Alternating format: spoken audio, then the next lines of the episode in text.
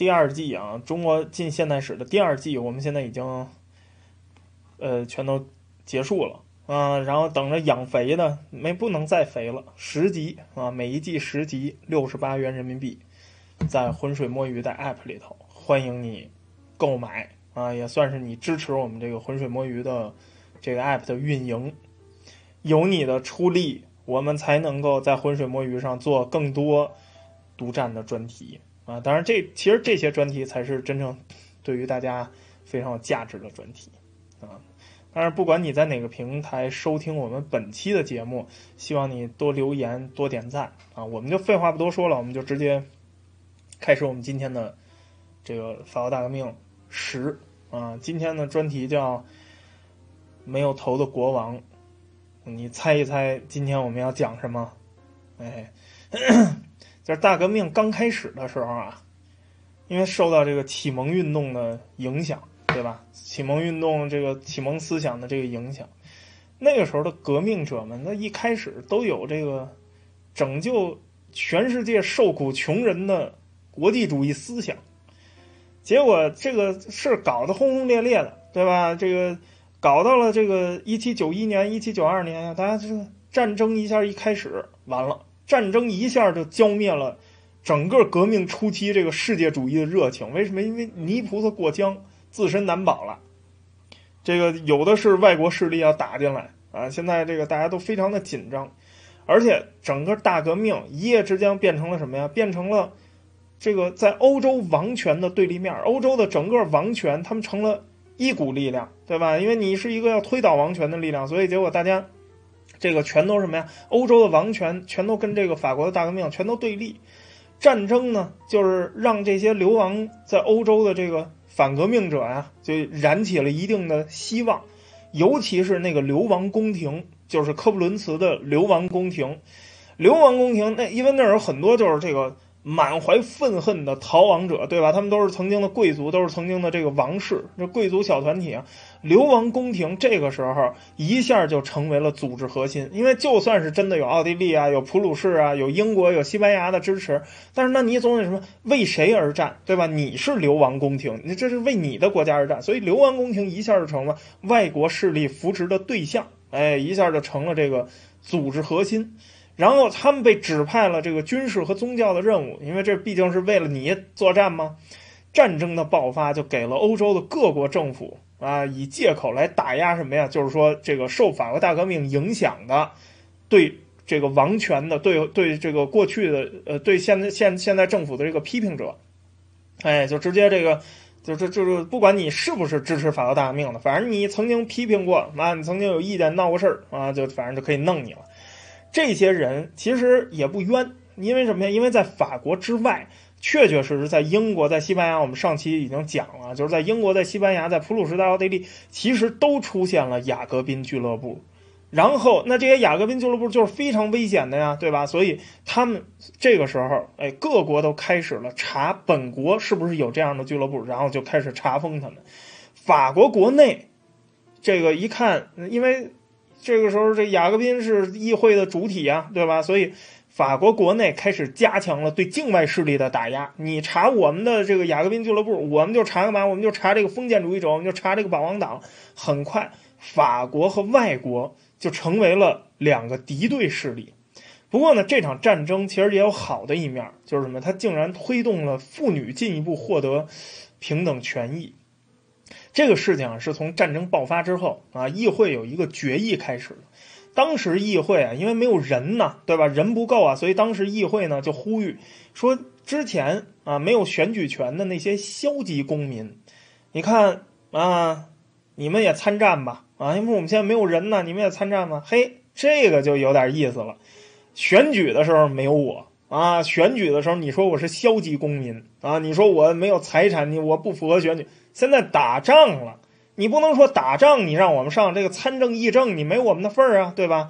于是，那如果你有求于这些人，那么这些消极公民，他们马上就提出了很多社会诉求，对吧？比如说，在他们当中，妇女，妇女说可以啊，我们很想参战啊，妇女有很多的这个妇女很积极啊，对吧？法国妇女嘛比较彪啊，她就是想这个也想参与这个战争事务啊。然后这个时候呢，就有这个妇女团体就向议会就请愿啊，请愿说什么呀？说我的丈夫啊，我的父亲，我的儿子，很可能成为敌人怒火的受害者。难道要禁止我们这些妇女为他们复仇，或者跟他们并肩作战吗？我们只不过希望被允许自卫，你不能拒绝我们啊！社会不能否认我们这项权利，这项权利是天生的，除非之前的人权宣言啊是不适用于我们妇女的。不过议会啊，是只想要什么呀？只想要男性的消极公民，只想要那些财产没达标的不能选举，他只想要男性。议会呢，这个收到了这份妇女团体的请愿之后。还是装看不见啊，没有回应这个请愿，就是赞扬了一下啊，说这个妇女们啊，这个家国情怀啊，值得表扬啊。但是咱们说一下下一个议题吧啊，咱们现在说说一下这个豆腐销量啊不够的，嗯，这这个话题要转移开了。但是这件事情已经在实质上成为了什么？成为了推动妇女平权，它已经成为一个现实了。这就使得很多的妇女在借着这个机会开始在政治舞台上登场，开始在政治圈子里活动。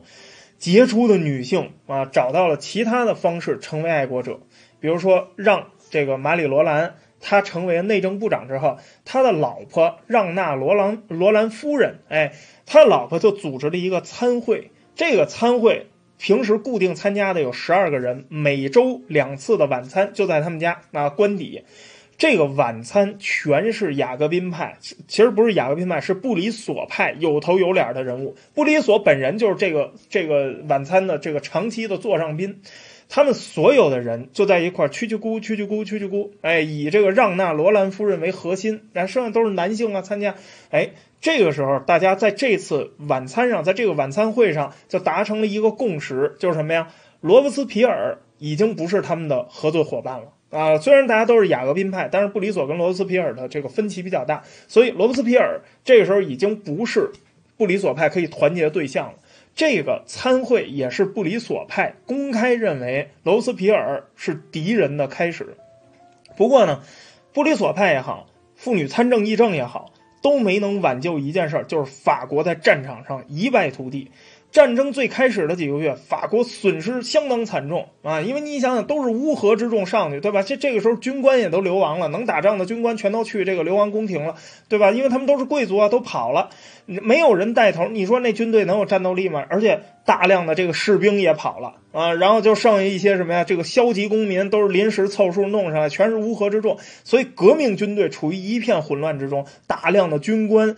本来没叛变，这时候一看连连败退，哎，得了，我也叛变吧，啊，要不然的话，这个我命都没了。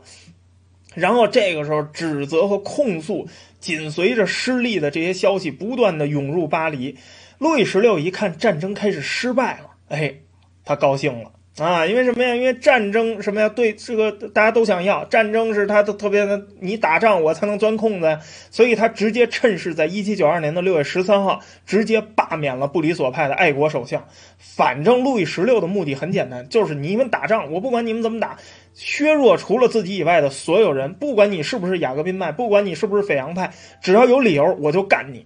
不过路易十六忘了一件事儿，就是布里索派。他们实际上是雅各宾派里头的极端派。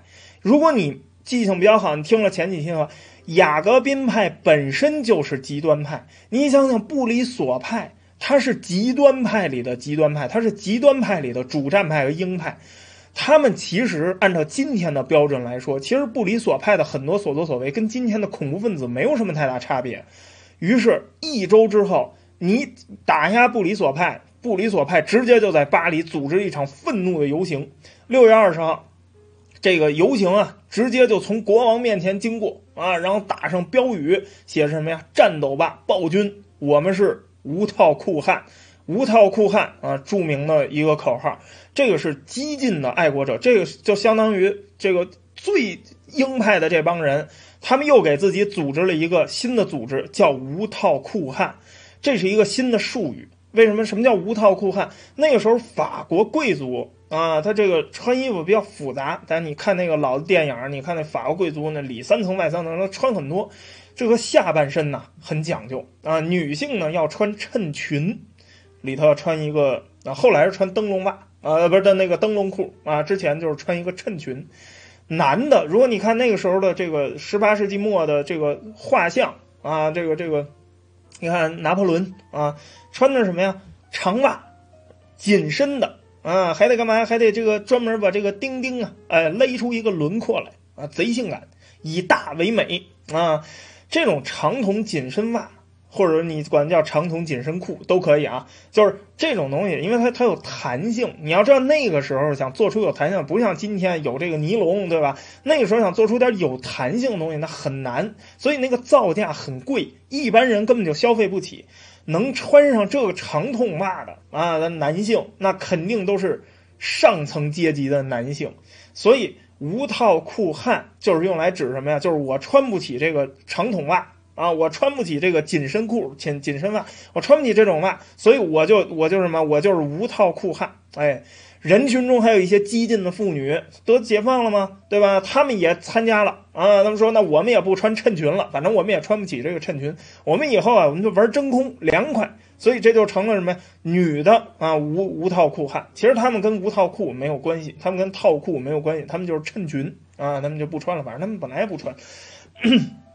同样是在这个时候，公民 和女公民就成为了表达爱国热情的一个标志。有一些这个雅各宾派的人物啊，就把这个无套裤汉，哎，就定义为什么呀？狂热分子啊，他们是自以为是的勇士，不穿长袜跟马裤的人。这些你想想，连雅各宾派的人都能说无套裤汉这个组织是狂热分子，你就想想这些人得有多极端，他们的思想。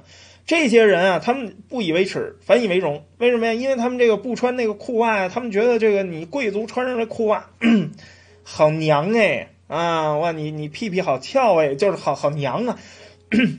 他们就觉得这个我们不穿这个呃紧身袜，我们才爷们儿啊，充满着阳刚之气啊！再跟那些贵族比一比，那甚至那些贵族在道德上、在身体上、在打扮上都腐化不堪啊，没有作战能力。一七八九年之后。因为再也没有政治审查这个东西了，对吧？大革命了嘛，啊，没有皇权了，对吧？在大家出版都自由了，所以国王和皇后，我们上期讲了，最容易受到革命者攻击，对吧？人身攻击。玛丽安托瓦内特啊，说了好几十个情人，说他性生活放荡啊，说他什么呀？说他跟这个奥地利，因为他他哥哥利奥波德二世啊，对吧？他哥哥是利奥波德二世，是奥地利国王还是神圣罗马帝国皇帝？你现在跟奥地利在打仗呢，说明什么呀？说明这个这个。玛丽安托瓦内特闹不好就跟这个奥地利啊有一有一这个是他们的奸细，结果他哥哥利奥波德二世一七九二年三月死了去世了，继位的是他的侄子弗朗茨二世，又是你看上来的皇帝又是他的侄子，哎，所以他显然是什么呀？他显然是里通外国，他显然是敌人在本国安插的最大奸细，就是这个安托瓦内特，玛丽安托瓦内特就这个在路易十六旁边，所以他就是最大的奸细，但是。不是说革命者去抹黑皇权，保王党们其实也没闲着，保王党也在用舆论手段抹黑这些革命者，抹抹黑这个雅各宾派。比如说，他们就是什么呀？他们在报纸上啊，就说这个布里索呀是一个大傻瓜，还给他起一外号叫“黑人的朋友”。这是因为什么？因为布里索他支持废奴，所以这个管叫“黑人的朋友”。但是布里索是不是真的支持废奴？待会儿我跟你讲，其实也不是真的。右翼的媒体。啊，就是这个保王党这些媒体就公布了一份这个爱国者名单说什么呀？说这些就在这个名单上的人，你们记住，普鲁士人如果攻入巴黎，就照着这个名单上逮人，把你们都杀光啊！然后还配上了一个图片，这图片什么呀？就是塞纳河上飘的全是无套裤、无套裤汉啊，还有这个这个雅各宾派的人的这个血腥图画。但是战争一爆发。言论自由的这个问题就跟国家利益相关了，很有可能会招致杀身之祸，因为这些言论有可能涉嫌反革命啊，对吧？甚至有关入侵和失利的言论都可能会被视为叛国。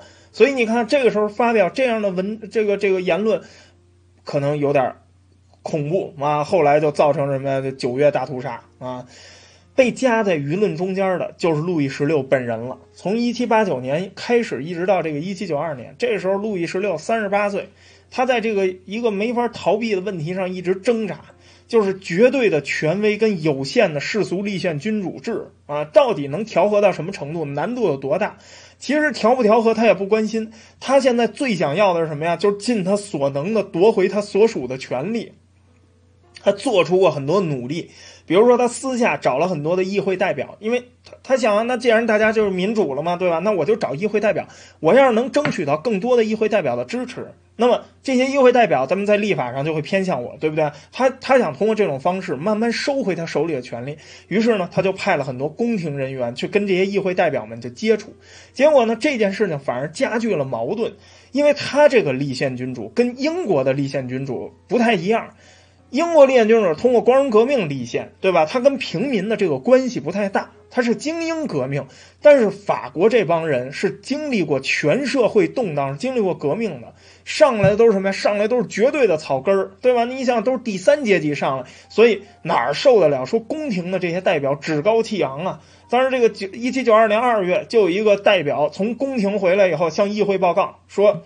我这个国王找我谈话啊，说宫廷代表找我谈话，结果我觉得他们是把我叫去羞辱，说把我们弄到一间特别豪华的屋子里头，然后接见啊，说在一个接待室里接见，然后在那儿有一个这个佩戴勋章啊、梳着金色发辫的人，用非常轻蔑的态度嘲笑我们。哎呀，我很不舒服。你看，这反而什么呀？激化了这个矛盾。路易十六一直处于绝望的自我斗争中。因为他过去什么呀？他过去接受那教育是最虔诚的国王跟天主教的长子。现在革命了，他要变成？他要变成人民的仆人，对吧？他是立宪君主吗？一七八九年，国王的小礼拜堂有六十三名教士。一七九零年六月之后，哎，这个地方因为什么呀？因为这个教士公民组织法公布了，对吧？很多不宣誓的教士，他们就跑到了国王的小礼拜堂去躲着。哎，还都是高阶教士，就是我，我不想当人民的教士，我不想当国家教士，我要忠于上帝。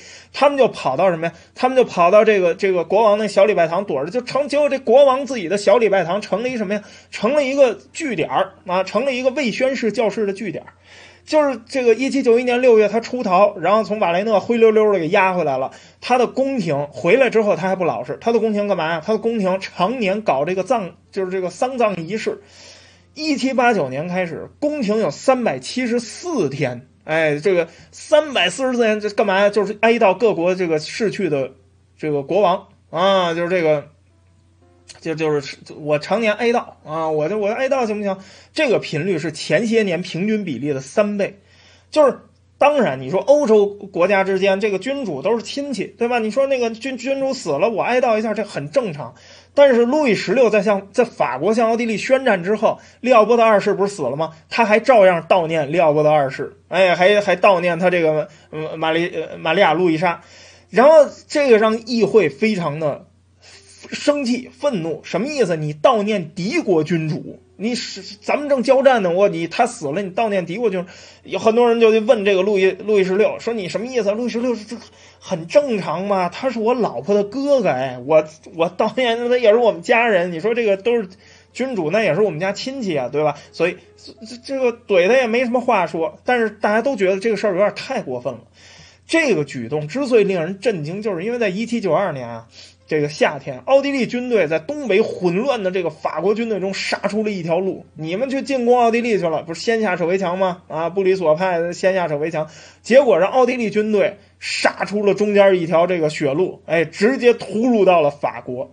结果这个时候，一直希望依靠战争挽回声誉的法军总司令拉法耶特，他犯了一个大错。他认为什么呀？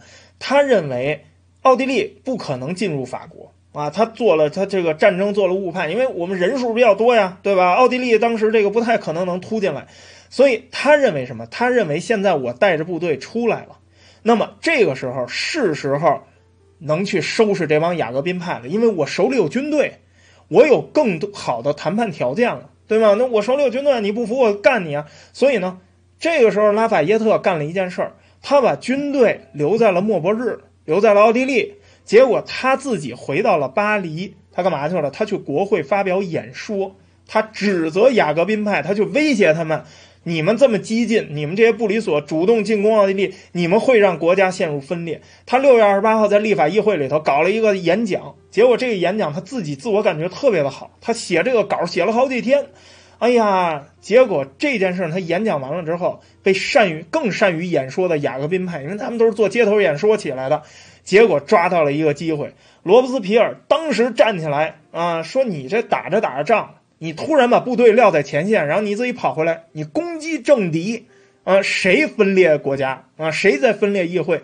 你这不是擅离职守吗？而且你有目的啊！”结果拉法耶特听完这话，无言以对，他竟然还不了嘴，才想起来。这就好像是小偷冲进警察局报警，说另一个小偷把自己刚偷的手机给偷走了啊！您赶紧给我做主。对自己才发现我怎么这样呢？哎，他回不了嘴。其实早在一年前，托马斯·杰斐逊，哎，他就在评价这个拉法耶特这个人的时候，他就说：“他说拉法耶特这个人啊，最大的弱点是什么呢？好大喜功。”他就为了这个争功啊，他有时候做事不过脑子。现在拉法耶特终于知道，他他当时托马斯杰斐逊，哎呀批评他，他还非常不不高兴，还写文章跟这个这个这这个杰斐逊还这个互喷。哎，现在知道杰斐逊说的是什么了吧？就你跑回来，你干什么来呀？本来是一挺有利的事儿，本来是能挽回你声誉的事儿，结果你你干什么来了？七月十一号，哎，那你既然现在这个前线总指挥都没了，七月十一号，议会被迫公开宣布，祖国在危机之中，因为奥地利已经打开了一个缺口，他们进来了，他们现在不是说咱们去进攻他们，他们现在打进这个法国来了，所以呼吁大家说，现在这个法国啊，最危险的时刻到来了啊，大家要干嘛？勇于自我牺牲啊，大家要要为法国要要献出生命。你们怎么能够容忍外国军队像蝗虫一样肆虐我们的乡村，掠夺我们的收成，放火谋杀、蹂躏我们的故土？总之，他们将会用沾满你们最爱人的鲜血啊的这个锁链锁住你们。这个时候，为什么奥地利可以突围了？因为普鲁士参战了，东部先是受到这个奥普联军啊，都东东部嘛，这个奥都是跟这个普鲁士跟这个奥地利接壤的，结果。奥普联军打进来了之后，哎，国会的七月十一号的这个这个祖国在危机中的这个动员令，迅速就组织起来了很多无套酷汉啊，就是大大家都参加志愿军，非常有这个热情，为祖国而战。上索恩省四天内就募集了八个营的志愿军，莫尔特省本来是要这个只要募集这个两千五百人，结果有四千人报名入伍。然后这个五千个人口的一个叫圣迪耶城，一个小城，结果计划只招八十个人，结果来了一百八十一个人，但是人挺多，对吧？无套酷汉，他们人是挺多，但是他们来了有什么用呢？他们连裤子紧身裤都没有，怎么打仗啊？打仗啊，对吧？你打仗不穿紧身裤吗？那个时候打仗就得穿紧身裤啊，行动方便啊，就是那把钉钉勒出印儿来啊，对吧？这个比较比较凶猛。人挺多，但是没有什么战斗力，因为他们完全没有军事素养，就靠着爱国热情，对吧？这个时候不断恶化的军事危机，就让国王啊陷入到了什么呀？陷入到困境中。这个时候，路易十六，我们上期讲了，他又动用了那个最高否决权，否决了我们上期讲的那几项重要立法，就是停止未宣誓教士年金，他否了；敦促逃亡贵族回国，他否了啊；然后敦促未宣誓教士七天内离境，他否了。哎。只占有这个逃亡贵族财产，他否了；征召志愿兵到巴黎，他又给否了。他连着动用他的否决权，结果这让议会直接就认为什么呀？就达成了一个共识：路易十六肯定是境外代理人啊，肯定是奥地利的代理人。他就是奥地利皇帝是他侄子，现在所以肯定是他的代理人。难道一七九二年四月以来一切的军事失利，你们就没有想一想？如果这里头没有这个路易十六做古，哎，我们会输的这么惨吗？对他们没有想说这是无套酷汉这个乌合之众，他们想的是路路易十六在里头捣乱。同样，事后想想，他当年一七九一年六月他出逃，难道他不是为了去投靠他的境外势力吗？对吧？这个时候。这就成了一什么呀？路易十六，你想说你也说不清楚的一个证据了，阴谋的证据在武装反革命的行动中，哎，表现的更加明显。因为你想想这些无套裤汉，他们是更极端的那个人，所以在这个南部省份阿尔代什，然后这个有一个集会啊，天主教徒就把就把这个愤怒啊指向拥有平等公民权的这个新教徒，然后他们打算在尼姆、在余泽、在其他地方进行血腥报复。一七九二年的七月，第三次集会公开反对革命啊，就是保皇党的领导人全是保皇党人。这次集会让这些这个这个这这革命者啊，让这些这个无套裤汉啊，你们不是你们不是要要要弄死我们吗？对吧？你不是说要要要杀我吗？行，这次我们先下手。所以这次无套酷汉加上国民卫队迅速就攻占，哎，领导者这塞朗伯爵在七月十二号在莱旺被一群愤怒的革命群众当街斩首，其他数百名成员在接下来几个月里头不是被杀就是被囚禁，这一下就瓦解了整个保王党，你你们在叫嚣啊，你们这些外国境外势力，这一次事件为什么很重要？因为这一次事件相当于是一次公开的对保王党的清洗。但是官方怎么做？官方装没看见，就默许了啊！因为保王党叫嚣过要杀革命群众，所以现在革命群众先下手把保王党弄死，我们官方当没看见。八月初的时候，巴黎人啊收到了一份由普鲁士军队总司令布伦瑞克公爵的签署的一个宣言。布伦瑞克公爵流亡政府的这个军事支柱，这个宣言就威胁啊，说什么呀？如果巴黎人敢对路易十六和路易十六的家人做什么事儿的话，如果他们受到伤害的话，那么我们的军队如果进入到巴黎，那么巴黎会经历大屠杀，我们会杀光所有的巴黎人。我们要让这次这个复仇啊被永远铭记，永远警醒，对巴黎进行军事制裁，全面破坏巴黎。对那些犯有谋杀罪的反叛者，我们将以彼之道还施彼身，呃，还施彼身。外国这个统治者啊，跟流亡贵族阵营，在一七九一年，在这个帕多瓦跟这个普利尼茨都发表过宣言。但是布伦瑞克的这个布伦瑞克伯爵的这个宣言不一样，因为他是代表流亡宫廷的，而且他已经说了，他已经明确的说了，就是说如果路易十六遭遇不测的话，我们的军队过去，我们要搞大屠杀。这是一次，这是一次这个真正的战争威胁啊！那你想想，爱国者们。啊，当然了，对于老百姓来说，说你开什么玩笑啊？现在你离我们还远着呢啊！你开什么？但是很多议会里头的爱国者们，雅各宾派的这些精英，他们知道这不是开玩笑，这是一次什么呀？这是一次巴黎人民被单独挑出来做惩罚的对象，而且宣言是在普鲁士军队在法国国土上进军的时候写的。普鲁士军队现在就在法国国土上，对吧？这离这个打到巴黎已经不远了，这份威胁就让民众更加相信。你看啊，这宣言里头已经说了，如果路易十六受到伤害，那就说明路易十六坐实了他跟普鲁士军队绝对有关系。这回路易十六再也狡辩不了了，他就是境外势力扶植的乱法分子啊！敌人果然如这个布里索所预言的，你看，一旦打仗，马上这里头谁是这个内奸啊？马上就露出马脚了吧？没错，所以作为回应。当时巴黎四十八个区有四十七个区开始投票支持成立什么呀？雅各宾派的一帮积极分子又搞了一个活动——巴黎公社。这巴黎公社是什么呀？就是组织了一帮两万人的无套裤汉的军队民兵保卫巴黎。这些人都是从最近完成民主化的相邻地区的国民卫队里头选拔出来的，准备干嘛？先下手为强。既然我们已经确定了，路易十六，哎，他会连打进来，路易十六肯定会帮着这个普鲁士军队屠杀我们呀，所以我们干脆先把路易十六抓起来，哎，准备推翻王权。你要注意啊，这儿说的巴黎公社不是后来普法战争那个巴黎那个大名鼎鼎的巴黎公社，在历史上一共出现过两个巴黎公社，一个巴黎公社就是后来普法战争之后。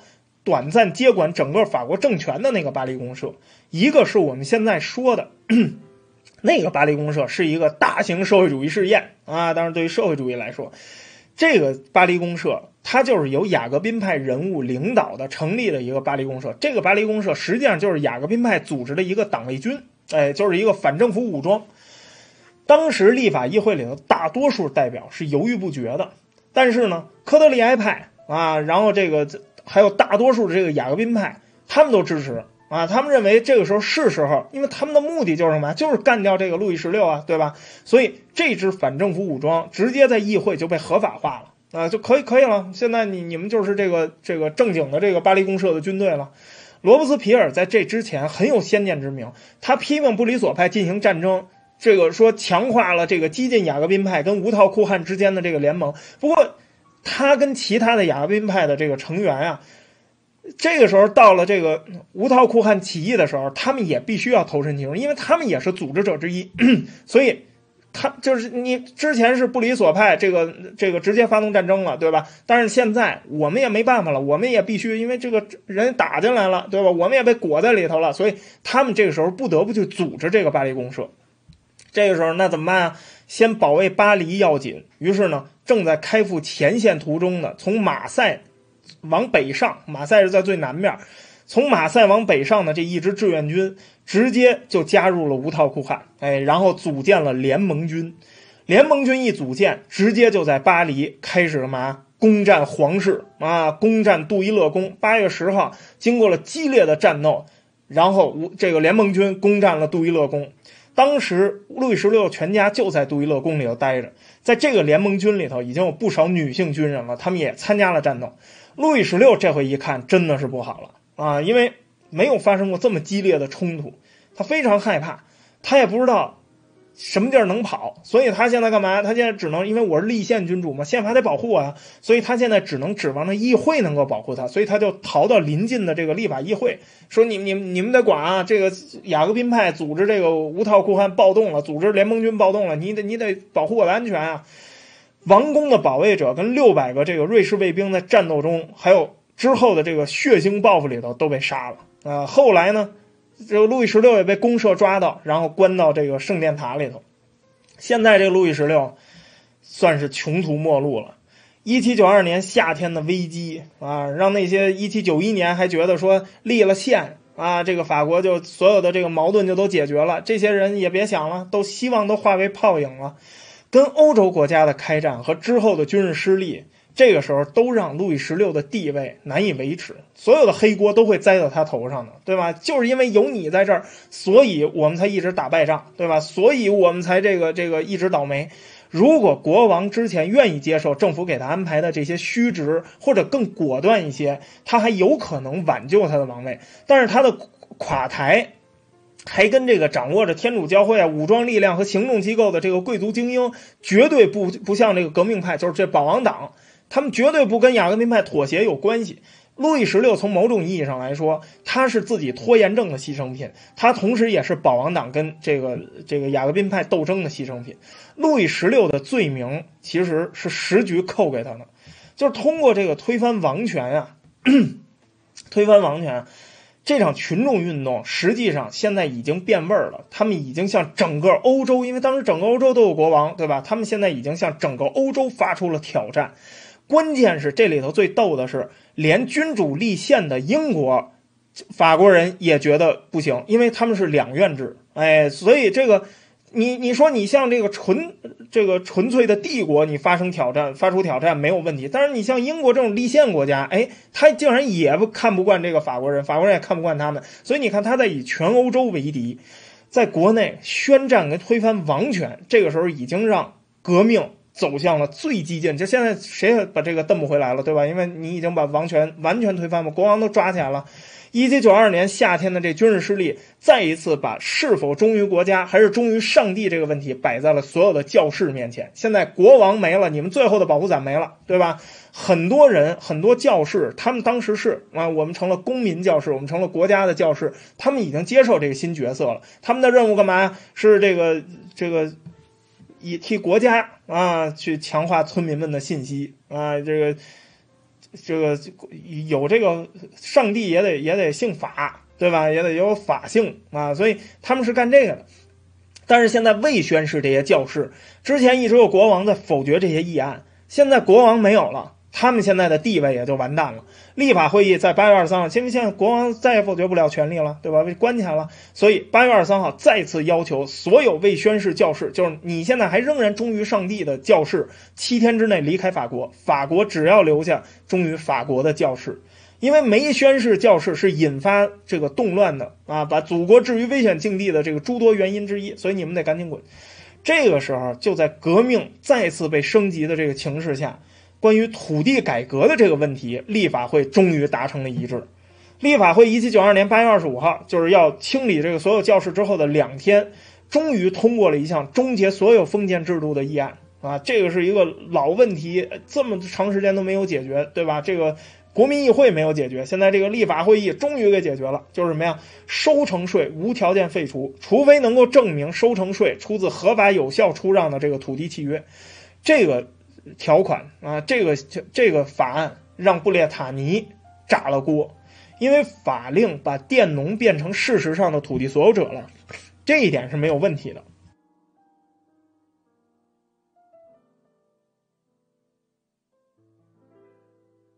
但是你要怎么享受土地的权益呢？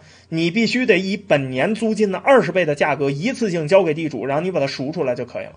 布列塔尼人直接拒绝这个法令了，因为什么呀？因为这法国最彪悍的地区现在已经对议会、对王权全都失去信心了。他们现在就觉得法国人把他们给骗了。他们并到法国来已经一百多年之后，法国人本来我们是不交税的。现在你让我们跟所有的其他法国人一样都交税，对吧？你并过来，你说的好好的，说咱们一国两制啊，说你我不交税，哎，结果现在并进来以后，你又让我们跟这个所有人交税，交税就交税吧。现在你还终结了我们应有的特权，所以布列塔尼不是对。议会失望，也不是对路易十六失望，他们是对法国人失望。所以布列塔尼的起义这个时候蠢蠢欲动了。你别忘了，布列塔尼是法国最彪悍的地区啊！这个地方人可是说干就干。不光布列塔尼人在准备起义，全法国的人都开始蠢蠢欲动，全法国开始了一场血腥的大清洗。九月二号，离首都二百二十五公里的凡尔登啊，凡尔登是个要塞。他们准备要向布伦瑞克军队投降了，因为他们守不住了。普鲁士军队已经到了巴黎门口了，就二百多公里了。这个消息传到巴黎之后，所有的巴黎人陷入了恐慌。布伦瑞克公爵，你别忘了他发过宣言啊，他说如果你们这个对路易十六不好啊，他受到伤害，我就把你们都全杀光。现在路易十六被他们关在这个这个塔里头，在正在关着监狱呢。所以公爵的这个威胁性的宣言呀，这个时候让很多的巴黎人想起来了。哎呀，我们是不是要要要被被屠城了？所以这个消息立刻就引起了民众的恐慌跟愤怒。这个时候，因为联盟已经抓了大量的贵族，他们这个时候因为大家都很害怕呀，所以大家一想，这些贵族是个严重的威胁呀，因为他们这监狱里都是反革命者，都是这个保王党，对吧？他们都是贵族，都是教士。他们就有传闻说，这些人准备越狱，然后干嘛呀？里应外合。哎，他们要在这个志愿军啊离开巴黎，开赴前线去抵抗入侵的时候，他们要在后面啊，他们要在后方搞这个敌后武装啊，要跟这个普鲁士军队里应外合。所以当时这个传闻啊，就在这个甚嚣尘上，很多人就说那那不行啊，那我我们这很危险啊。于是匆忙召开人民法庭。判处两千七百名囚犯里头的一千二百名死刑立即执行，其中有两百四十名教士立即执行，因为都没有准备，就是怕呀，怕他们这个马上越狱啊，所以就干嘛呀？就干脆由国民卫队进去，用刺刀直接就在监狱里头刺死得了。很多人连判决书都没有收到，就直接冲进来人就把他给扎死了。这些这个罪犯的审判者认为什么呀？这个是必须的。啊，这是必须的，因为什么呀？因为如果我们不杀他的话，那他们可能会杀我们。这个程序行为是正义的啊，所以杀。这个有一个这个志愿军的士这个士兵啊，九月二号他在这个家信里头写，他说这次处决啊是必须的，不可避免的，没必要走那么多程序。就像这个上级跟我说的，你要杀死恶魔啊，总比这个恶魔先杀了你强。这一下，你想想，两千七百人直接就被捅死在监狱里头。而且还是正义的啊，还是这国家审判的是正义的，这一下就点燃了全法国人的杀人热情啊！大家都开始担心啊，那如果巴黎人受到这样的威胁的话，那谁知道普鲁士军队打完了巴黎，他到我这儿，会不会我们这儿的贵族也跟他们里应外合呀？感谢 OPPO 的办卡啊，会不会我们这儿的贵族也起来跟他们里应外合呀？所以大家开始担心，如果现在不杀掉这些贵族，那么这些贵族日后会报复我们，干脆我们也现在啊斩草除根，以绝后患，屠杀迅速开始向巴黎以外蔓延。数周内，三十二个省发生了七十五次互相独立的事件，就是屠杀贵族。很快，屠杀就到了这个凡尔赛。你想，凡尔赛宫廷都开始屠杀，一群人九月九号袭击了从奥尔良押往押往这个巴黎五十名带着这个镣铐的保王党人，然后当场被拖下车来，被愤怒的这个革命群众拿着斧子斩首啊，就直接就在路边就就都给砍了。砍完了以后，头都给插在王宫大门的那个铁栏上啊！你像凡尔赛宫啊，那么插着全是人头。很快，屠杀的对象就不仅限于保王党和没宣誓的教士了。九月十六号，在奥尔良开始干嘛？有人就开始趁乱，哎，兴风作浪，开始干嘛？把这谷物商人给杀了。为什么？因为这个谷物商人跟着这个老百姓说啊，说如果你们对价格不满意，去吃草吧。啊，然后愤怒的群众把他瞪出来杀了，杀了以后头颅被游街示众，然后有人说，咱们既然都已经杀了啊，把这商人杀了，咱们干脆把所有的商人的东西都给分了吧。于是这个全奥尔良全城开始洗劫商人的房屋，然后把商人的家具抬出来，在广场上焚烧，把那些商人揪斗出来打死，然后这个这个上断头台，然后这些商人们。这个最后慌不择路啊，就很多人在那喊说：“你们到底要什么啊？你们莫名其妙的，我们又不是保王党，我们也是革命，我们也参加过法国大革命，你们到底要什么？”最后这个这一句话把这个愤怒的群众给问住了。是啊，啊，我们到底要什么呀？后来最后有人说：“这个对，咱们为什么杀这个商人？”后来有人说：“因为面包太贵，啊，面面包太贵了。”所以最后达成的协议就是什么呀？面包啊，每磅面包从二十二十四苏降到二十苏，然后把这些商人就给释放了啊！商商人这个很痛苦啊，莫名其妙的家产全被抄了，然后这个死了好多的这个家人。里昂第二大城市啊，里昂制造商、物流商大量的纺织工人开始在政治俱乐部内公开对抗。言辞激烈，紧接着这群失控的这个人群啊，就把俱乐部里所有他们知道的保王党人就拖到大街上，活活打死。九月九号，有一群男女啊，在周日喝得酩酊大醉，然后在返程途中，有人说：“咱们把监狱给给杀了吧！那监狱里关关的全是这个保王党人，那咱们就就把监狱里把他们都杀了吧。”然后他们就用斧子跟撬棍进了监狱，然后杀了八名这个贵族军官和三名教士。革命从来没有像现在这样血流成河，而主要的革命者，尤其是丹东跟马拉，他们仍然在不断的写文章，在为这个大屠杀开脱。他们说，啊，这个屠杀是正义的。为什么？因为我们在恶魔杀我们之前，我们先杀了恶魔，我们杀的是恶魔，所以是正义的。所以丹东跟马拉的文章在全国起到了这个示范作用，就是说什么呀？就是说我现在杀人不光没罪，我还有功。所以之后他们的政敌就嘲讽他们，因为这事儿发生在什么九月大屠杀呀，所以就管丹东跟马拉一伙儿就叫什么九月党人啊，这叫九月党人。保王派啊，这保王派是最倒霉的。他们本来这个，你说咱们咱们这个比斗就比斗啊，然后这个这个，你说议会咱们都民主了，你咱们用投票说话对吧？你说你突然你就起来，你把我们都给杀光了。事实上啊。保王党人究竟有没有威胁？保王党人是有威胁，但是这威胁有那么大吗？没有那么大，对吧？你说有几个保王党是准备这个穿的这个跟这普鲁士啊这个构构和，然后来干这个法国的？他也没有几个，对吧？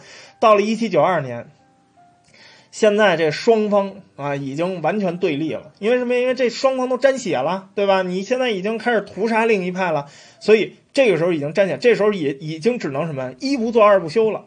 因为越杀保王党人，越担心保王党会报复啊，所以就得杀的更多，就得斩草除根，越杀人越多，越杀人越多。结果杀人已经成了什么呀？就是确保革命被守护，不被颠覆，就已经到了这个地步了。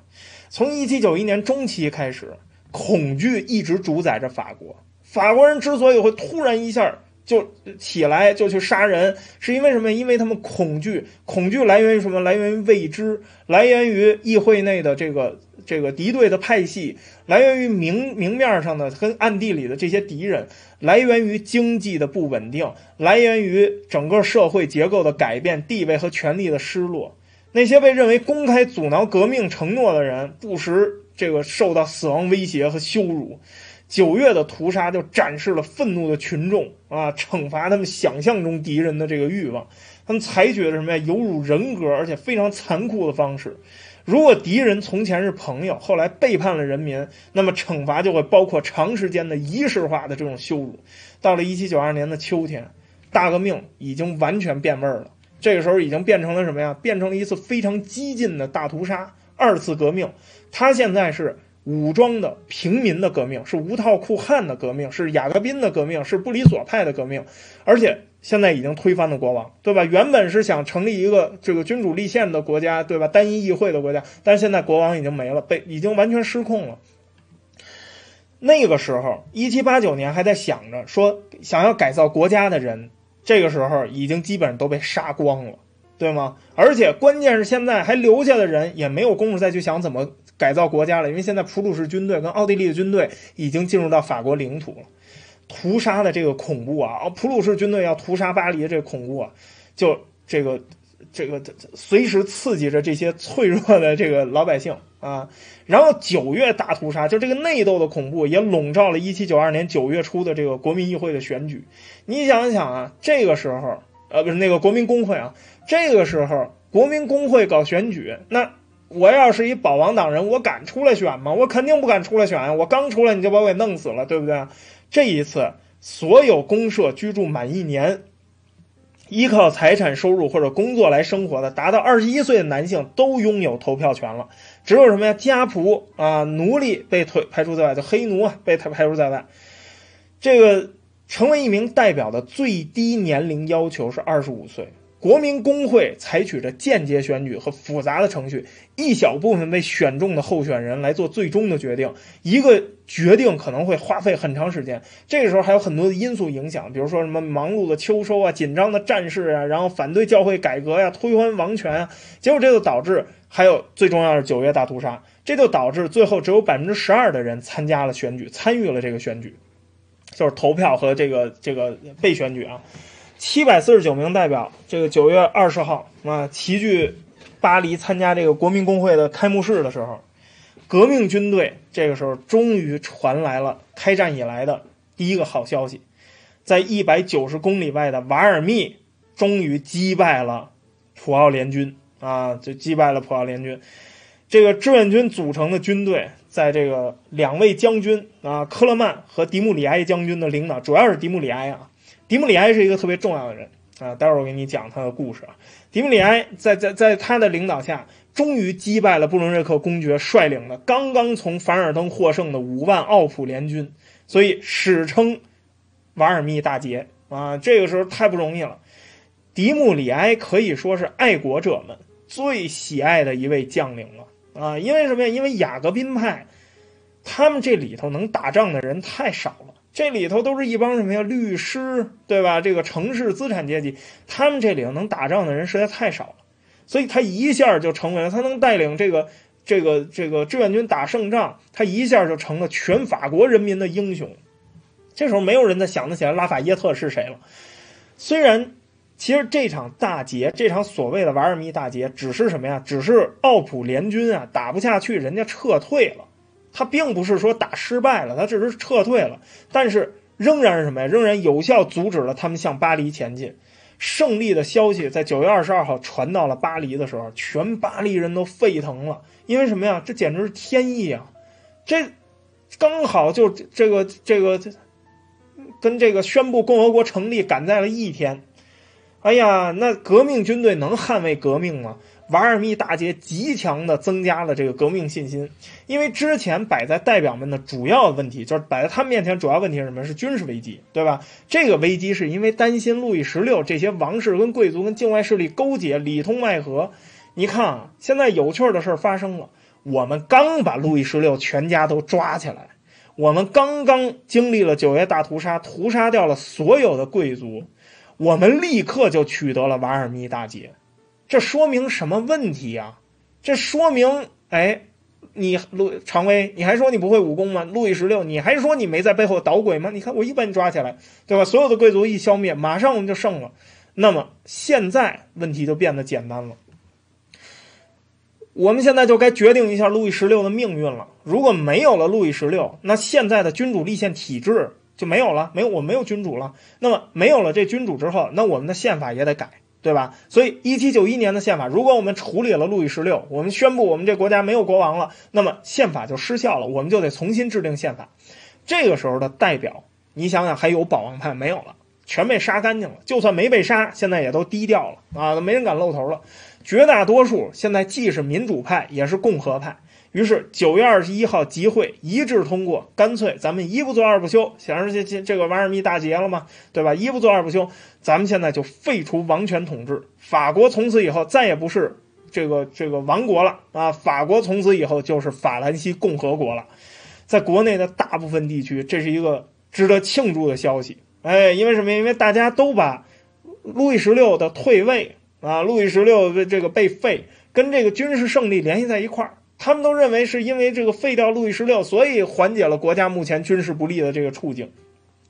就在共和国刚刚宣布成立的时候，前方又立刻传来了好消息啊！一一七九二年末，全民皆兵的法国又取得了一次重大胜利。法军十一月六号在靠近蒙斯的热马普战胜了奥地利军队，然后打开了通往这个今天比利时，就是当时是奥属尼德兰的这个通道，然后占据了莱茵兰。法军在孟德斯鸠将军的率领下，一七九二年九月末进入了上贝里，然后向萨伏伊的人民宣布和平自由。你们在革命的第四年获得自由，这是你们获得平等的元年。你们再也不是这个这个神圣罗马帝国的领土了，你们现在回到法兰西了。现在已经不是抵御外敌的问题了，抵御外敌入侵的问题了。现在是。把路易十六废了，不光我们成功的保卫了国家，我们现在还收服了莱茵兰，哎，就是这个这个萨尔，呃，这这个这个这个斯特拉斯堡啊。现在是法军的军事胜利已经越过了国境，现在的问题是法国，我们现在能，我们这个志愿军要前进到哪里？我们法国的自然边界到底在哪里啊？你们这放眼看去都是法国人嘛。布里索和丹东坚称啊，就是什么呀？法国的自然边界不能局限于莱茵河以以东，莱茵河以东所有的土地，我们打到哪儿，我们都应该把它给弄进来。哎，开始呼吁把这些姐妹共和国一路建到莫斯科去啊！咱们这个干脆就全欧洲，咱们就武力输出革命。响应这个倡议的大有人在啊！萨伏伊公国、美因茨、尼斯的这民众啊，都支持啊！我们想并入法国。国民工会啊，就宣称说什么呀？说这是一个自觉行为啊！你们的这个，我们不能强迫你们这个并入法国，我们也不能要求我们这个武装吞并。这我们输出的是什么呀？大革命嘛！反过来，我们输出的是民主嘛！所以你们得投票自觉啊！但是呢，国民工会没有对莱茵兰占的这个地区，因为这个时候已经实际实际的法军控制区了，就是他们没有。这个对这个地方发表什么意见？因为大部分莱茵兰地区的人民是拒绝并入法国的，因为他们是德语人口，所以他们拒绝并入这个法国。但是这个时候国民工会看不见啊，看不见，反正已经抢过来了。这个地方的人不自觉也得自觉啊，反正现在我实际控制着呢。你看啊，现在刚一共和，刚一废掉国王，咱就节节胜利。越来越证明过去的失败，就是因为某些境外势力的乱法分子啊，勾结国内的乱法分子导致的。那么现在，他们已经不是该不该下台的问题了，而是应该追究法律责任的问题了。不过，在追究法律责任这个问题上，雅各宾派这个时候终于彻底分裂了。之前在战争的问题上，雅各宾派已经出现了两个领袖，一个是主张安内必先攘外的布里索，对吧？要想这个解决掉国内的内奸，咱们得先主动进攻啊，让他们暴露出来。一个是主张攘外必先安内的罗伯斯皮尔。现在逮捕了路易十六之后，双方的矛盾一下就激化了。布里索就认为，因为是我们主动对外出击，我们主动军事进攻，对吧？虽然我们之前打了好多败仗，但是。我们才让路易十六这些贵族暴这个暴露出来了，这跟我们之前的设想完全一致。也正是因为他们暴露了，才有了九月大屠杀。哎，当然我们这个我们不支持屠杀，但是这个九月大屠杀这是非常好，因为造成了现在的结果。现在结果是什么？我们取得了极大的军事成就。罗伯斯皮尔认为什么呀？布里索派的主动出击连连失利。是因为多亏了后来雅各宾派组织巴黎公社，把路易十六一党给抓起来了，开始了九月屠杀，这才肃清了内患，才救了布里索组织的这个志愿军。两个人以为的事情，结果是一样，但两个人以为的事情都是觉得自己救了对方。于是，一七九二年的冬天，七百四十九名代表开始分成三个阵营啊，这时候又又又分了啊，雅各宾派。当时什么呀？因为他们这个时候已经是绝对的多数派了，他们又被叫做山岳派，因为他们人多呀，所以他们就集会，他们就喜欢这个集体坐在国民公会左侧上层一席，所以就坐的比较高，所以呢就叫山岳派。这个时候他们有二百一十五名支持者，布里索这一派叫吉伦特派，有百分之二十的代表支持他们。不过吉伦特派跟雅各宾派一样啊，就是山岳派跟这个吉伦特派一样。可以拉拢中间还有一个这个中间群体叫平原派啊，他们就是顾名思义嘛，他们做的比较平啊。这平原派的领导人谁啊？西耶斯神父啊，这个格雷古瓦神父，就这几个，这个过去啊，这个这个呃自愿加入第三等级的第一等级，他们这个就是支持谁，取决于议题，他们是绝对的中间派。巴黎市议会。这个时候就由，因为巴黎公社是他们搞的嘛，对吧？由罗伯斯皮尔、丹东、德穆兰和马拉啊领导的雅各宾派控制巴黎市，在雅各宾派手里，二十四名市议员里头有二十名是雅各宾派，然后他们的政敌就讽刺他们是巴黎帮啊，因为他们同时是国民工会的这个代表，他们也同时是巴黎这个市议会的代表，但是他们的代表啊就。主导了全国的政治取向，在社会跟政治议题上，雅各宾派更亲近于人民运动啊，因为他们现在是组织巴黎公社嘛，他们跟这个人民啊，他们就展现出一部什么呀？就是绝对不妥协的共和主义啊。跟这个相反，吉伦特派他们更加同情地方城市的上层资产阶级。为什么他们叫吉伦特派？是因为他们其中有很多的领导人。他们是收入比较不错的，他们是从波尔多来的。波尔多是吉伦特省的首府，所以他们叫吉伦特派。哎，他们是吉伦特省来的一帮人。这个雅各宾派领导人啊，他们很多人在当选的时候非常年轻。当时这个罗伯斯皮尔才多大呀？才三十四岁。丹东跟德穆兰都是三十二岁。你看，那现在都不可思议啊！这个前两天是挪威那个女的。这个总理三十四岁，给人惊讶够呛啊！现在这个都都都不可思议。总之，年龄低于四十的国民工会代表里头，有百分之四十七都是山岳派，都是雅各宾派。他们就出生在一七五二年到一七六七年之间。他们是中产阶级，他们是官员，他们是这个律师，嗯，他们是城市资产阶级。他们在一七八九年之前的职业生涯，是因为年龄限制，因为这些贵族的特权，因为卖官鬻爵受到了阻碍，所以这些人天生就痛恨王权。这就是为什么雅各宾派的人物从一开始，从三级会议他就想拉路易十六下台，就想弄死这个路易十六啊，是芬兰啊，芬兰那个三十四岁女的总理。雅各宾派就是不妥协，就是要弄死这个路易十六。雅各宾派的核心理念对于普通人民来说是有天生的吸引力的，就是他们经受了几个世纪的苦难悲惨啊，对吧？然后现在又遭到这个欺骗和阴谋，有些人在阻止人民收获革命的成果。卢梭带来了启示，现在卢梭在雅各宾派掌权了之后，他们更加受欢迎了，因为他在《社会契约论》里头强调过呀。品德高尚的立法者，在一个追求私利、谎言遍布的时代，对于人民是最有利的。所以，对于雅各宾派来说，一如对卢梭说的啊，在战争时期，没有什么比响应国家号召更高的这个责任了。吉伦特派。其实他们也是雅各宾派分裂出来的。吉伦特派首要的任务是什么？是抨击罗伯斯皮尔。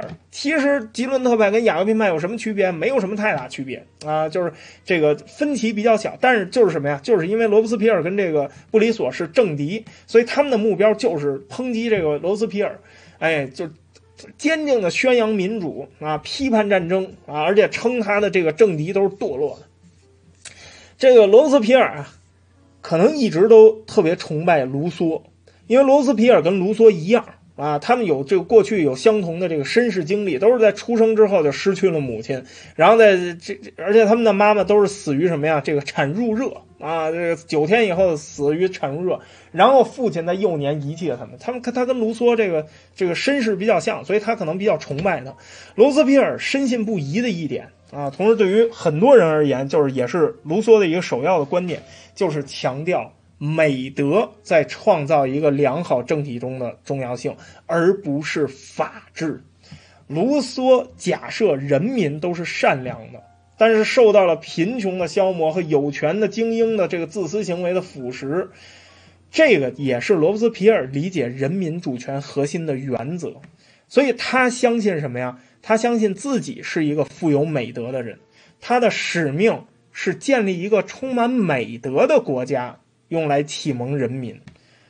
这个不是法治国家啊，是美德国家。吉伦特派就抨击他呀，说这怎么行啊？没有规矩怎么行啊？雅各宾派就是什么呀？就简直就是无政府主义者。你们是搞平均化，对吧？因为我们上一期讲了，对，在这个罗伯斯皮尔的脑子里就是什么呀？就是这个社会必须得什么呀？必须得是大家有点钱，但是大家又都没有什么大钱啊，就是大家同样的穷，这样的话才能这个社会，呃，就这个这个政府才是对这个人民最有利的。所以吉伦特派就抨击他说：“你们搞的是无政府主义，你们搞的是平均主义，而且九月大屠杀这件事情就是你们这帮暴民搞的。”因为很显然，雅各宾派一直都是枪口对内，所以九月屠杀就是巴黎公社干的暴行，对吗？我们是出去，我们是带着这个志愿军出去作战，我们去打这个奥地利人，打普鲁士人。你们一直是在对内作战，对吧？你们一直要杀这个这个这个路易十六，要杀这些贵族。布里索十月发表了著名的告全体法国共和派，警告啊，要小心，法国人要小心无政府主义的多头蛇。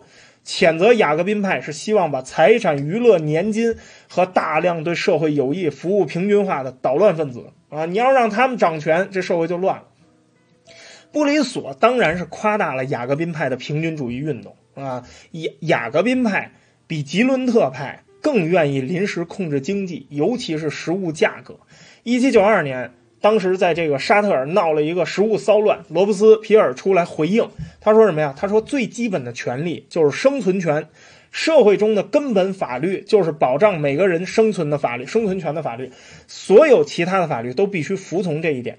罗伯斯皮尔的言外之意是什么呀？就是为了生存权进行的一切暴行都是合法的，因为当生存权受到威胁的时候，说明环境体制已经侵犯个人权益了，变得不合法了。其实这个逻辑有错吗？没有错啊，但是呢，被布里索他们这这一波人一说呀，就可能就变了味儿了啊，就说你这个搞得太极端了，对吧？那你就是你不相信法治了，对吧？你就是只要那咱们都遵循动物本能得了，对吧？那我杀谁杀人不是为了口吃的呀，对吧？那那那对，照你这么说，那没有罪犯了，对吧？所以这个是后边的演绎，但是总体来说，这个思路是没有错的，就是在雅各宾派内部这样不断的分化下。代表们在审判路易十六的这个问题上，就进行就产生了进一步的分歧。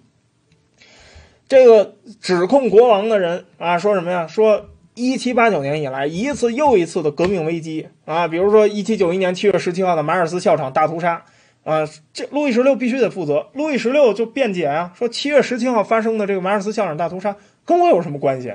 那是国民卫队干的，对吗？那跟我有什么？军队是国家的。他援引一七九一年宪法里有条款，他说国王本人是不可侵犯，而且是神圣的。他唯一的头衔就是法国人的国王。如果国王率领一支军队，并且用这支军队来对抗国家，或者他没有动用军队，而是通过正式的宣言反对任何以他名义承担的责任，那么他必须退位。这事跟我有关系吗？没有关系吧，对吧？当时是拉法耶特干的，对吧？马尔斯校长大屠杀，拉法耶特干的，他没有没有问过我呀。但是代表们都认为什么呀？你是幕后指使啊，是明面上你是没给他们下令，但你是幕后指使，所以代表们都认为他是有罪的。而且你现在援引宪法来辩护没有用了，因为我们现在已经是法兰西共和国了，你没有国王了，没有国王了，君主立宪宪法，你没有没有君主了，我还那宪法还怎么立啊？没有立宪宪法，所以一七九一年那个宪法已经失效了，所以你现在的辩白没有用。但是吉伦特派这个时候突然出现。他们反对杀国王，哎，他们在国民公会上进行了一场辩论。他们主张什么呀？就是说，他们并不主张说国王是无罪的，但是呢，他们主张国王的罪命运应该由公民公投啊，全体公民投票决定。而且，这个投票完了，咱们再再确定说咱们是处死国王还是缓期执行。雅各宾派不干啊，罗伯斯皮尔不干。罗斯皮尔说什么呀？说如果你要是。饶恕了路易十六。如果你要搞这种公投的话，你就意味着你现在还是在承认他的特殊地位，对吧？因为现在，但是我们现在已经共和国了，你现在还是共和国去去去公投说这个国王怎么着，那不还是国王吗？对吗？那他不还是国王吗？所以你等于承认他的特殊地位，所以不行。路易十六现在很显然，他是一个犯有叛国罪的公民，他不是国王，他跟因为过去已经翻篇了。罗伯斯皮尔、马拉啊，就开始这个这个攻击这个这个这个吉伦特派啊，说作为一名罪犯，路易十六只有一个下场，就是应该被立刻处决，因为人民已经审判过他了，审判的结果就是他被拉下去，他现在被我们关起来了。不过大多数雅各宾派要求对国王，哎。都是差不多的啊，大多数雅各宾派都认为国王嗯马拉说的有道理啊，罗伯斯皮尔说的有道理，应该像其他叛国者那样接受一次彻底的审判啊，不应该直接处死。于是呢，那就是国民工会那就投票吧。于是这个国民工会开始投票，投赞成票处决国王的中间派一共有七十五个人，七百二十一个代表里头只有半不到半数的人这个投票赞成监禁，三百六十一张票赞成处决。哎，其中就包括了这个提议不同处决日期的投票。雅各宾派以三百八十票对三百一十票，最终战胜了吉伦特派，啊，处决国王啊。吉伦特派要请求宽恕，请求全民公投啊。但是，一七九三年一月二十一号，路易十六啊，先是被押着游街示众，然后被押赴刑场。按照大仲马的记载啊，当抵达断头台的时候，路易十六自己。还比较沉着，还比较冷静。他自己更换了衣服，然后被绑上，走到了断头台上面。当时在现场看这个处刑的有大概两万人，但是一点声音都没有。然后路易十六怀着极大的勇气啊，走到了这个行刑台的边缘。当时这个行刑前在敲鼓啊，他叫叫停了这个鼓声，让人群能够听到他讲话。他高声向群众发表了一个非常简短的演说啊，就表达什么呢？就是说我是因为莫须有的罪名被处死的。按照这个这个现场群众的回忆，国王的讲话是怎么说呢？说我的死是无辜的，但是呢，我宽恕我的敌人。我希望法国就在这个时候，他的讲话中断了，因为现场的官员啊示意他废话太多了，继续敲鼓。于是咚咚咚，这个鼓声又敲起来了，鼓声压过了他的声音。所以他也后边也没有人听了，说说他希望法国怎么着啊？是下地狱啊，还是怎么着？反正演说也没做完，就直接被推到了断头台底下。执行人是他的好朋友，这个刽子手桑松啊，也是断头台的联名发明人之一。桑松没有说话，但是路易十六仍然向附近的人说：“哎呀，我原谅处死我的人啊！”他他他这话显然是对桑松说的啊，然后向这个上帝祈求自己的鲜血。不会二次落下法兰西的土地啊！他他的意思是说，悲剧不会第二次发生啊！但是这是句废话，他的鲜血不会第二次落下法兰西的土地，因为他只能死一次。这话又没说完，哎，刀就落下来了。然后路易十六因为比较胖，他脖子比较粗，这个刀因为已经改成斜面的了，但是仍然没有把他的头给砍断，这个砍掉了十分之九啊，留下十分之一的皮，这个滴了的。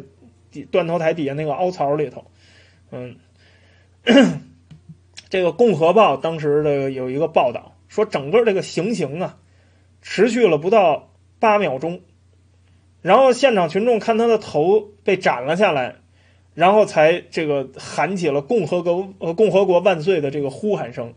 呼喊完了之后，人群啊非常反常的迅速就散去了啊，巴黎就恢复了平静。在处决国王的。几周里，法国这你处决了路易十六，但是仗还在打呀。法国还继续在跟英国、荷兰还有这个西班牙在交战。按理说这回干掉了国王，对吧？之前咱们把国王抓起来，咱就开始节节胜利了。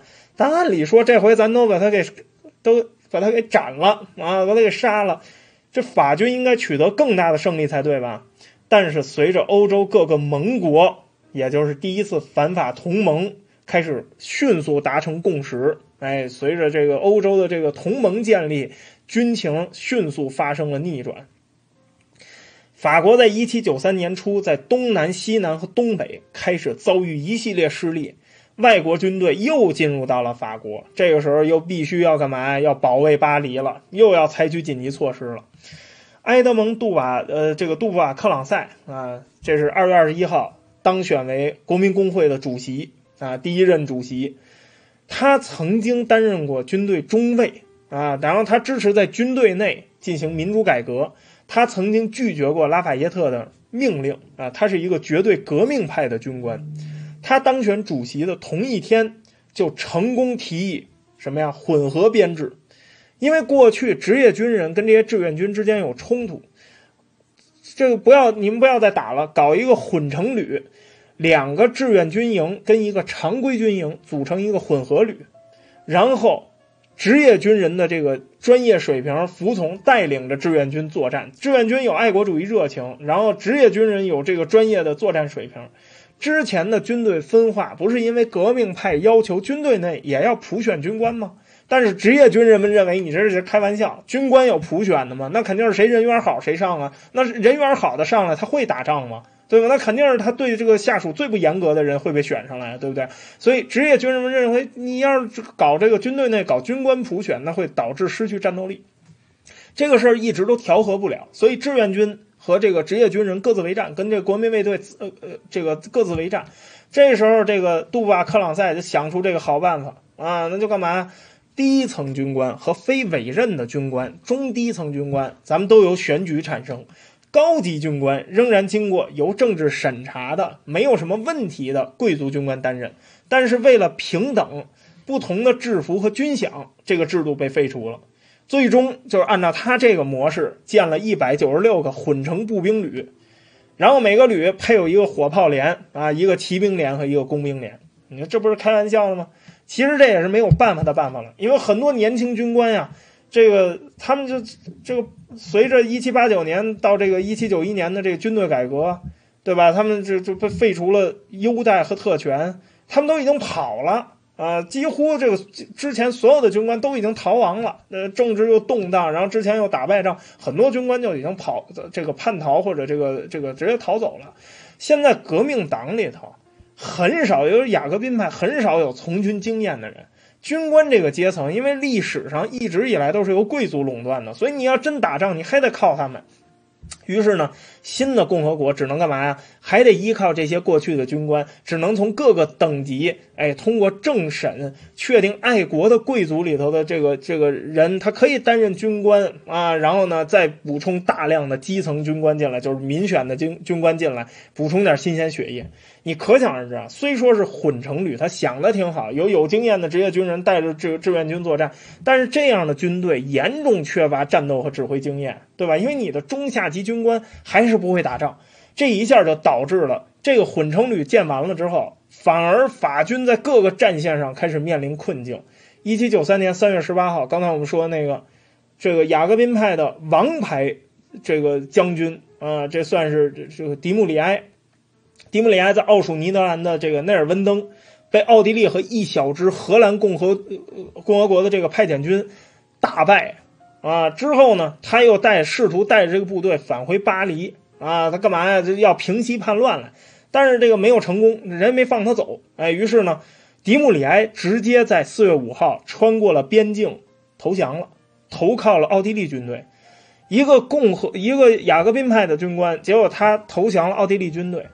这个时候正好是开战一年以后，作为这个雅各宾派，作为吉伦特派，因为他是这个这这个主战派嘛，他是吉伦特派的重要盟友，对吧？他曾经取得过瓦尔密大捷，哎，取得过这个热马普胜利的这么一个英雄，哎呀，他也叛变了。这个时候就让大家开始觉得吉伦特派究竟有没有能力领导共和国，对吧？面对不断恶化的这个军事处境，你现在就需要采取一些终结措施了。尤其在边境这地区，国民工会就要求志愿兵入伍的同时，地方上还要供应给养，因为现在国家没有钱。职业化军队内的这些军官没法选举，他们就没有执行。但是志愿军内部啊，他确确实实选举了各个等级的军官。但是他们的革命热情弥补不了他们没有作战经验的这个不足，他们也没有训练，他们什么他根本就不会打仗，所以这个时候吉伦特派开始陷入进退两难的这个境地。这个时候军事行动也开始影响了经济，没有钱打仗需要钱呀。他们当中其实吉伦特派有一个特点，就是这个布里索，布里索本人就是什么呀？反对奴隶制，反对奴隶贸易。但是他们的政治根基在哪儿啊？他们为什么叫吉伦特派啊？他们不是波尔多来的一帮人吗？对吧？波尔多是吉伦特省的这个首府啊，波尔多和里昂这些城市是他们的根基，这是贸易和商业重镇。我们之前介绍过，波尔多就是靠着奴隶经济支撑的，就是靠着奴隶贸易经济支撑的，所以他是废奴，但是他能废得了吗？他废不了，因为他废了奴，他就没有钱了。从一七九二年到一七九三年，吉伦特派这个时候事实上已经掌权了一年，通过军事战争的这种方式，他已经掌权一年。但人们发现，他们没有明确表示要废除奴隶制，对吧？跟他们之前的这个声张也声称的这个这个信仰也不相符。因为这很显然，如果他们废了奴隶制的话，这会摧毁大西洋沿岸港口的这个贸易，这就让本来已经非常脆弱的这个法国经济系统又要雪上加霜。他们在一七九二年四月啊，满怀自信的在这个大陆上的这个这个开战啊，结果没想到这场战争演这个演变成了什么呀？全欧洲对法成了反法同盟了，全欧洲对法国的全面战争。